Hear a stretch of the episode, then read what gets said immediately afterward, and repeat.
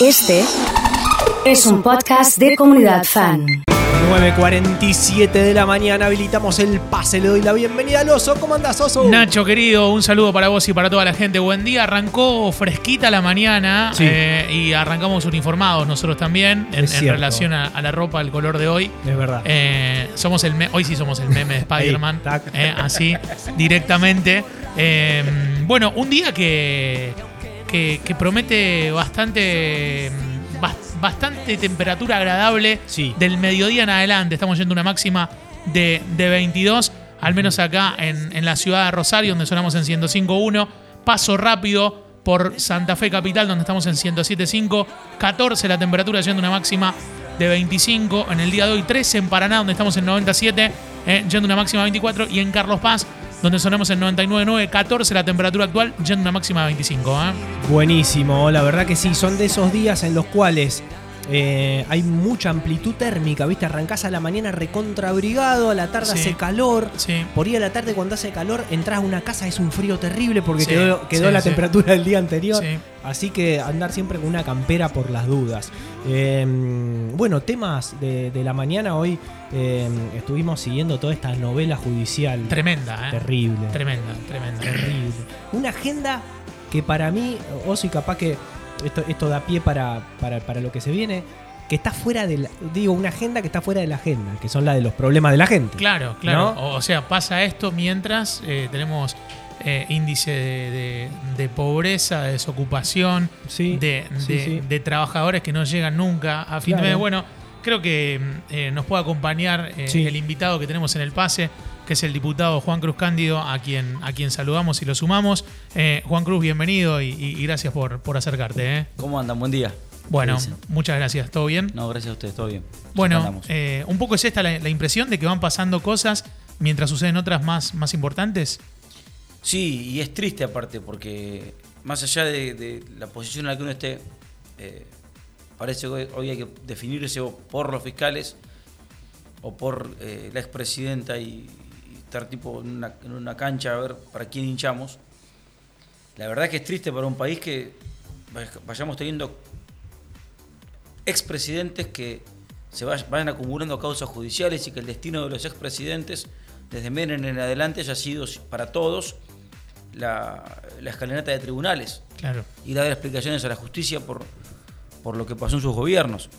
Eso también explica que un país como el nuestro acumule pobreza, acumule desigualdad, eh, porque hay un Estado que se ha ido agrandando, pero que ha sido gestionado eh, no, no de la manera más adecuada posible y siempre eh, fue un botín de los que les tocó gobernar, ya sea para hacer algunos negocios o para favorecer a, a algunos amigos.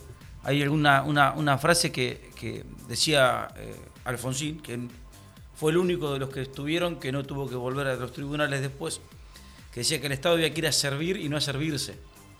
Bueno, pareciera que eh, en los últimos tiempos, desde diferentes eh, tradiciones políticas, fueron al Estado a servirse.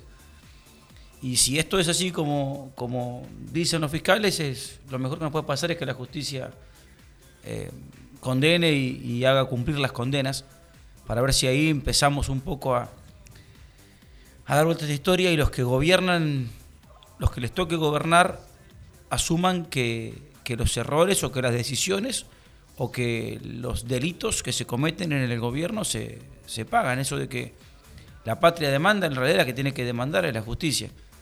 Y ojalá la justicia, eh, si es como, como dicen los fiscales, actúe con la mayor fuerza posible. Mm, Yo lo que digo también es que a este tipo de causas eh, hay que sacarles un poco el, tema este de la tribuna, de la fe y todo eso, y, defender con datos técnicos también. O sea, ¿por qué no, no, no ameritaría que Cristina sea detenida? No porque hay persecución, porque hay que bancarla, eh, porque es nuestra, sino, a ver, no, porque esto está mal. Eso es lo que me parece que tiene que ver con una causa judicial, no el tema eh, de la tribuna, ¿no? E- e- Eso por un lado. Y por el otro, qué afuera de la agenda que estamos los santafesinos, de la agenda nacional, con todos los problemas que estamos teniendo en los últimos meses de inseguridad, de contaminación. Yo lo que digo es, para la, eh, eh, para la presidenta del Senado y para el presidente, pareciera que Santa Fe no existe hoy. Sí, y nosotros no hemos tenido la capacidad de hacer un, lobby suficiente. Nuestros problemas son muy complejos, muy graves. Eh, lo, de la, lo de la seguridad pública y la violencia es un tema que además nos va a dejar marcados por mucho tiempo. Lo hablábamos antes de entrar. Eh, hasta el impacto económico que tiene en la vida de la ciudad. Esto de que eh, haya eventos que no se hagan o que se duden de hacer porque hay una mirada desde afuera de que es una ciudad invivible. Eh, la situación de, violencia estructural, eso lleva mucho tiempo. Y ahora se suma también el efecto de las quemas. Pero que en realidad habla de que estamos todos solos. Y, la ciudadanía tiene razón en sentirse sola, porque no encuentra de ningún nivel del Estado una respuesta, por lo menos de alguien que le muestre que está haciendo algo.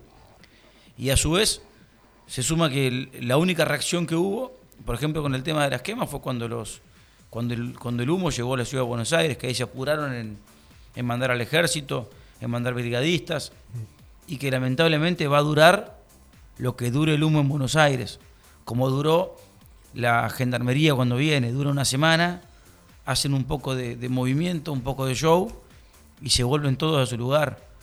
Eh, porque eh, el Estado Nacional a la hora de resolver problemas siempre elige resolver los problemas del área metropolitana de Buenos Aires frente a los problemas nuestros, salvo cuando nuestros problemas derraman y se terminan, los terminan afectando a ellos pero también es cierto que nosotros como, como provincia no tenemos esa suficiente capacidad de hacer lobby.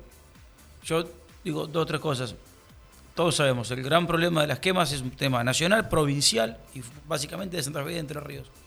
¿Alguien vio en algún momento al gobernador agarrar un auto, cruzar el túnel subfluvial, irse a Paraná, a tocarle la puerta a Bordet, a reclamar, a preguntar, a quejarse? Eh, no, no pasó. Y, sin embargo lo vimos cuando había, que armar las listas de las elecciones pasadas, yéndose a Buenos Aires, por poco se instala con, un, con, beduino en una carpa en la puerta de la casa de Cristina hasta que no le bendigan al candidato. Bueno, esas cuestiones son las que por ahí hace falta que tengamos un poco más de fuerza a la hora de defender nuestros intereses, los intereses de la provincia, y que en todo caso, si el gobernador entiende que solo no, no puede, que es lógico y puede ser, pero que convoque al resto, que convoque al resto de los partidos políticos, los empresarios, a las dirigencias sociales, gremiales, a ir todos a Buenos Aires a reclamar porque lo que nos está pasando, insisto, por más que se resuelva hoy, va a tener consecuencias muy, muy, eh, muy extendidas en el tiempo. Se habla mucho de, la riqueza de, Santa Fe. Em, por tu trabajo recorres la, provincia. Eh, si bien nosotros estamos en en relación con la audiencia, las distintas señales que tenemos en, Santa Fe, ¿cuál es el, diagnóstico que haces del, trabajo industrial, de, esa riqueza que se habla de, la provincia? Es un montón. Y vos sabés que hay un tema. Por ahí parece hasta que uno fuera optimista en un contexto de absoluto, absolutos problemas y parece hasta que no tuviera conexión con la realidad. Pero vos vas a cualquier lado que vayas y hay mucha actividad industrial. Hay mucha actividad. Lo que te plantean es, no tenemos reglas claras, trabajamos con miedo a que mañana nos cambien todo el, el, esquema en el que estamos trabajando, no conseguimos gente capacitada para trabajar. es un drama impresionante. Hay una desconexión, pero rarísima, rarísima no, no, no rara porque es un fenómeno paranormal, rara porque nunca nos ocupamos del tema y raro que nadie se haya ocupado entre, por ejemplo, lo que, lo, que forman las escuelas técnicas y lo que se produce en cada zona. Entonces vos vas a una zona de metalmecánica y te dicen no conseguimos soldadores, no conseguimos tornero. Y ah, mira, ayer estuve en el Trébol eh, y me decían, eh, hay un montón de, empresas, hay dobladoras, hay, hay metalmecánica, hay de todo. Y me decían de la escuela, no, no logramos conseguir que los pibes de la escuela técnica ya de 18 años vayan a hacer una pasantía a las empresas que después los toman, pero porque en realidad hicimos los papeles para la pasantía, los mandamos, los tenemos que mandar a Santa Fe, hasta que en Santa Fe nos aprueban, ya los chicos se recibieron. Ya tuvieron hijos. Bueno, esas cuestiones son temas que le resolverían no problemas a las empresas, problemas a los pibes que salen, que salen de la escuela, que no saben si van a estudiar o van a ir a laburar y que podrían entrar a laburar en, en- laburos eh, estables y registrados, pero que no, no encuentran hacer esa conexión entre la salida de la escuela y, y la fuente laboral. Y es una cuestión hiper simple de resolver, pero con- poniéndole creatividad. Lo que estás diciendo, yo coincido en parte y lo veo en el movimiento que hay, que no, yo no, no veo una crisis económica, lo que sí veo es una crisis de conducción política. Porque movimiento en las industrias hay, movimiento en los comercios hay, movimiento los fines de semana largo eh, explota el país. Entonces digo, hay un problema acá de los gobiernos en, en- en la conducción, Claro. en, la, en la interacción. y en la expectativa. Vos mirá, a ver, 2001, yo tenía 16 años. Eh, vos veías cualquier negocio, yo lo en el bar, lo discutía con mis amigos.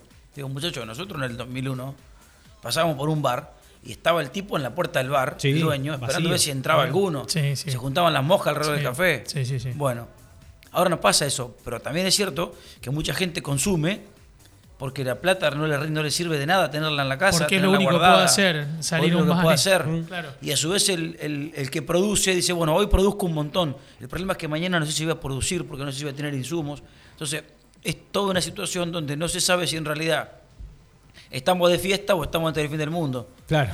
Y Es festejemos porque mañana no se sabe lo que va a pasar. Es muy buena la analogía esa. Eh, Sí, o- sí, o- sobre todo verdad. porque a la mayoría de la gente que trabaja no le alcanza, trabajando.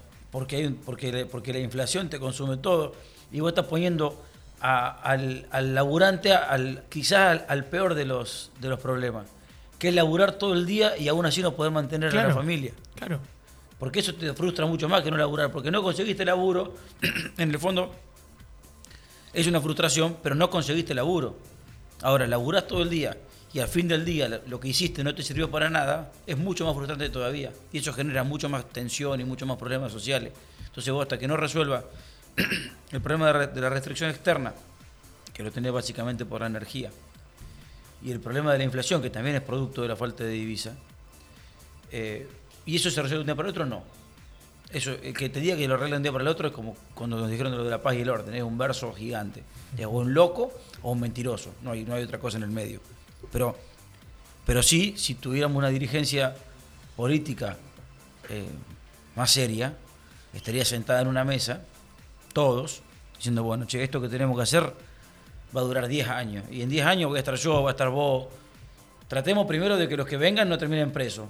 Y segundo, eh, tratemos de 5 o 6 cosas de sostener en el tiempo, porque si viene uno y va para allá y el, que vuelve hace todo al revés solamente porque lo hizo el anterior, es muy difícil que cualquiera, no te digo, viste que todos le hablan a, a los mercados, no, los mercados no van a confiar. No, no confía el, el- el tipo que está acá en la esquina que tiene un, un bar y que no sabe si comprar sillas nuevas o no comprar sillas nuevas. Sí, en lo que más se sufre lo que estás diciendo es en el plano de la seguridad. Esto de cambiar todo cuando viene el otro. Ahí es donde más hoy lo está sufriendo el santafesino. Y mirá, un- y hasta se ve. Anda a ver, por ejemplo, lo que pasó con, el- con las estaciones policiales. Te quedaron los edificios, un, un mega edificio que se decidió discontinuar el plan y ahora quedó una suerte como de elefante blanco ahí dando vuelta. Eh, y también pasó con el Hospital Regional Sur. Sí, ahí en circunvalación. Bueno, hoy, hoy se, ven, la gente puede ver, puede palpar lo que es que no haya continuidad en el Estado, que uno haga una cosa y que el otro solamente porque es opositor, cuando llega, congela y haga todo lo contrario. Y en el medio, 95% más de homicidios de lo que había hace dos años.